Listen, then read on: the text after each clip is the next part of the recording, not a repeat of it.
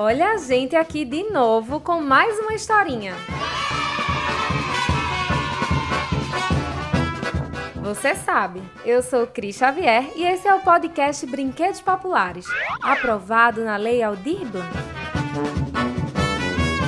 Vamos juntos descobrir curiosidades sobre a cultura popular pernambucana? Hoje vamos falar de uma dança de roda muito presente em Pernambuco e na Paraíba. Eu tô falando de ciranda. Isso mesmo! É a nossa manifestação popular de hoje. Vamos cirandar?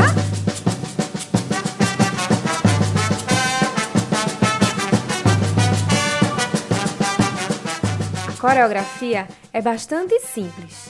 Tal dançar juntinho com a gente? Ou então imaginar daí de onde você está. A gente dança ciranda assim. A gente se une, dá as mãos e forma uma roda. No ritmo da música e dos versos do mestre, a gente dança assim, com o pé direito batendo bem forte no chão à frente e o esquerdo batendo atrás. A cada passo, a gente se move um pouquinho para o lado e assim a gente vai girando a roda, todo mundo junto. É muito gostoso dançar ciranda e o corpo todo se mexe. A gente balança os ombros de leve e às vezes imita até o balançar das ondas. E não pode esquecer o sorriso no rosto, porque esse brinquedo popular é alegria e diversão para adultos e crianças. Vem cirandar, entra nessa brincadeira, cirandeiro, cirandeira, não pare de balançar. É um balanço que vem que vai, é um balanço que vai e vem de mãos dadas nessa ciranda. Não solta a mão de ninguém, é um balanço que vem e vai, é um balanço que vai e vem de mãos dadas nessa ciranda. Não solta a mão de ninguém. A ciranda é uma grande dança de roda que surgiu lá no século XVIII, aqui em Pernambuco. Desde o ano passado, 2021, a ciranda é considerada um patrimônio cultural e imaterial do Brasil pelo Instituto do Patrimônio Histórico e Artístico Nacional, IFAM. Seu nome, segundo alguns pesquisadores, veio do espanhol zaranda, que é um instrumento usado para peneirar farinha. Mas, afinal, como surgiu a ciranda? Ciranda é uma dança popular típica das praias. Por isso, muitas das suas cantigas falam do mar e seus movimentos lembram o balanço das ondas. Foi nesse cenário praiano que há muito tempo homens e mulheres dançavam juntos, de mãos dadas, formando grandes círculos. Nesse tempo, quem dançava ciranda eram principalmente os trabalhadores rurais, pescadores e operários de construções, que além de dançar na beira do mar, dançavam também nas ruas e nos terreiros.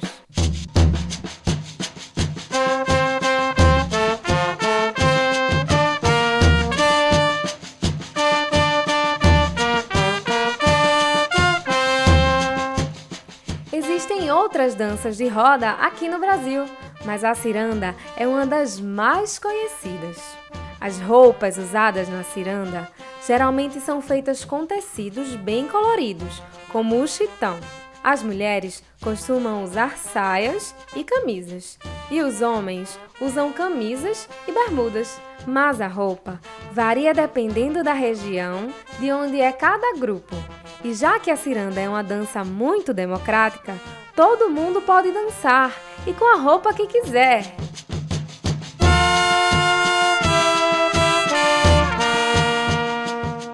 A ciranda de antigamente não é como a de hoje. Hoje em dia, são acompanhadas por instrumentos como zabumba, tarol, ganzá e maraca.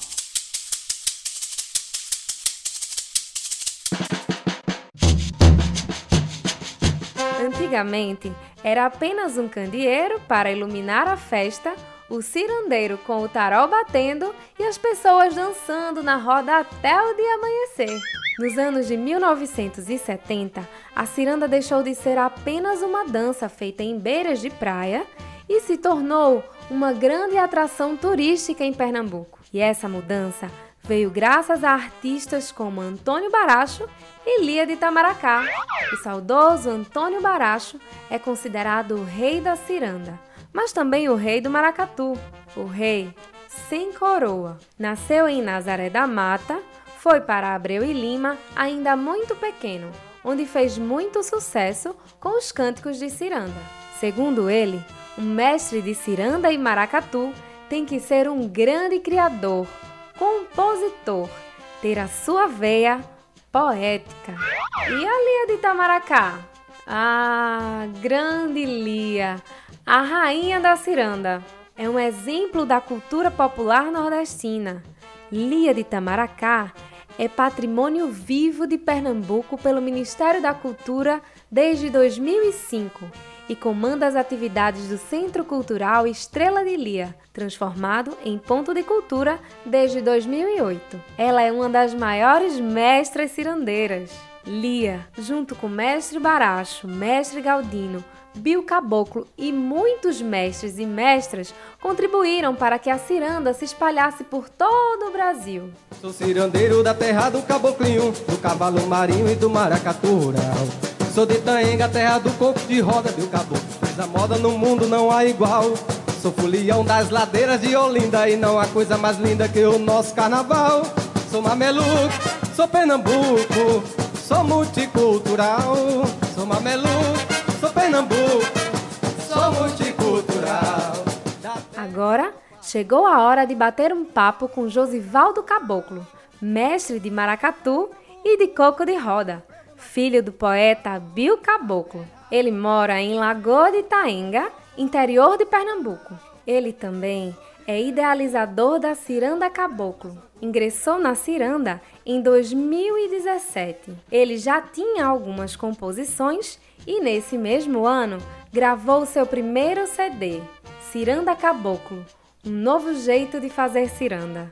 Ô Josivaldo, fala pra gente o que é ciranda para você. E a ciranda ela é mais que um, um, uma simples dança, ou mais que uma simples música, ou um simples ritmo, que não é tão simples assim.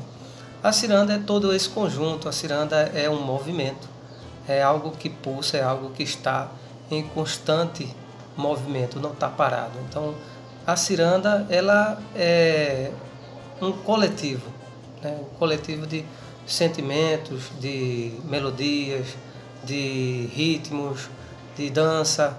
Então, a, a ciranda ela é essa mistura de tanta coisa boa que se dá no, no movimento, não simplesmente do dançar, mas de todo esse compartilhar que existe em uma roda circular.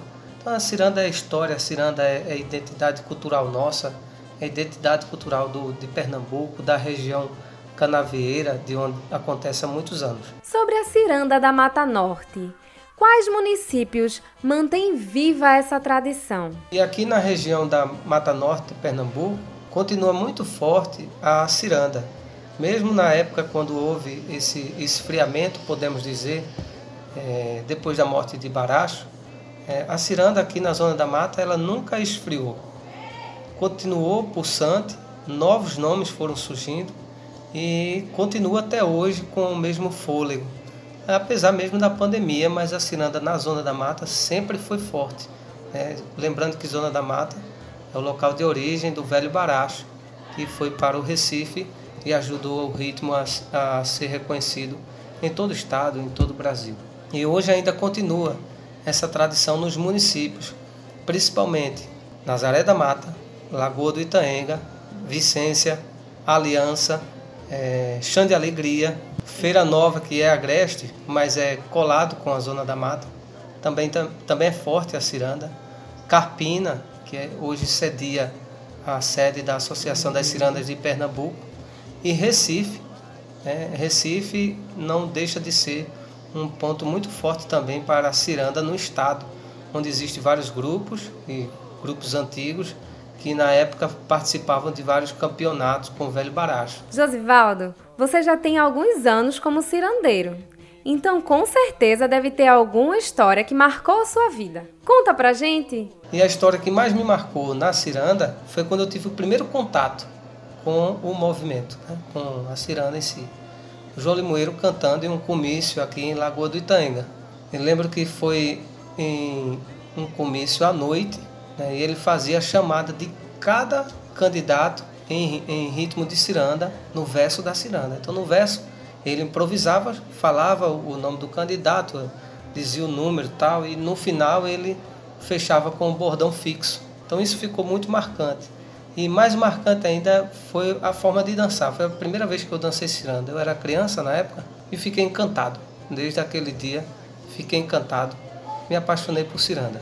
E hoje sou cirandeiro e estou à frente da Associação das Cirandas de Pernambuco, tentando contribuir e manter viva a nossa arte e nossa tradição.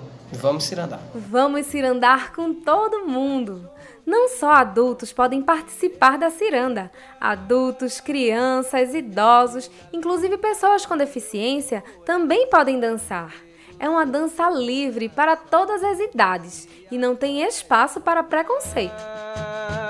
Menina linda, o meu coração pelo seu coração foi se apaixonar. Vem, cirandeira, deixa o som te levar. É no balanço dessa dança envolvente. Quero você aqui com a gente. Vem que eu vou te ensinar. É no balanço dessa dança envolvente. Quero você aqui com a gente. Vem que eu vou te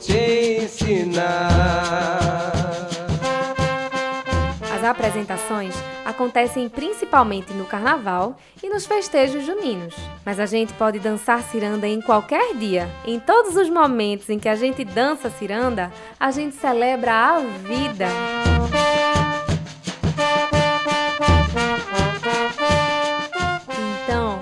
Ciranda é história, é identidade cultural nossa, de Pernambuco. O jeito de dançar é muito contagiante e nos traz alegria. Além disso, os sorrisos das pessoas que dançam a ciranda deixam a brincadeira muito mais bonita. E eu quero ver todos vocês, a partir de hoje, juntando os amiguinhos e a família, fazendo uma grande roda e todo mundo dançando ciranda. Vamos espalhar cultura, contando e dançando essa linda história. Viva Pernambuco!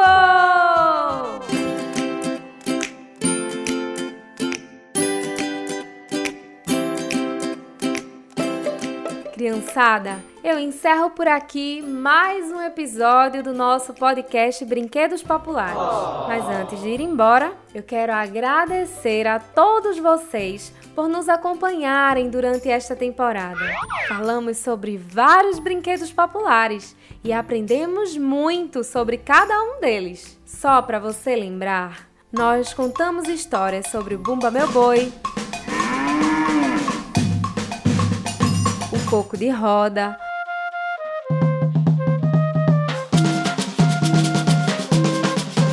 o caboclinho.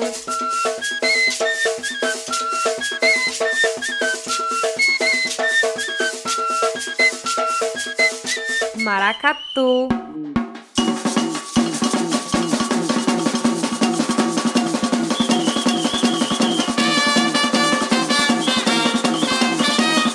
O mamulengo.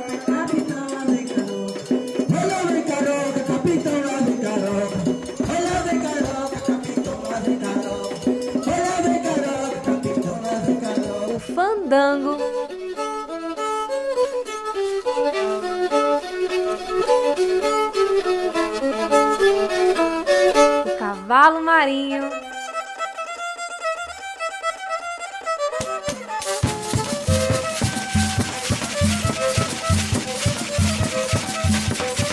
E a ciranda? Vocês aprenderam juntinhos conosco é muito importante para preservar a nossa cultura. Então, esse aprendizado precisa ser repassado, viu? Vamos combinar uma coisa? Vamos espalhar a nossa cultura para todo mundo. E não esquece de nos contar o que você achou do nosso podcast, de cada um dos episódios. Nós vamos amar saber. Nós estamos no Instagram e no Facebook com o arroba podcast Brinquedos Populares.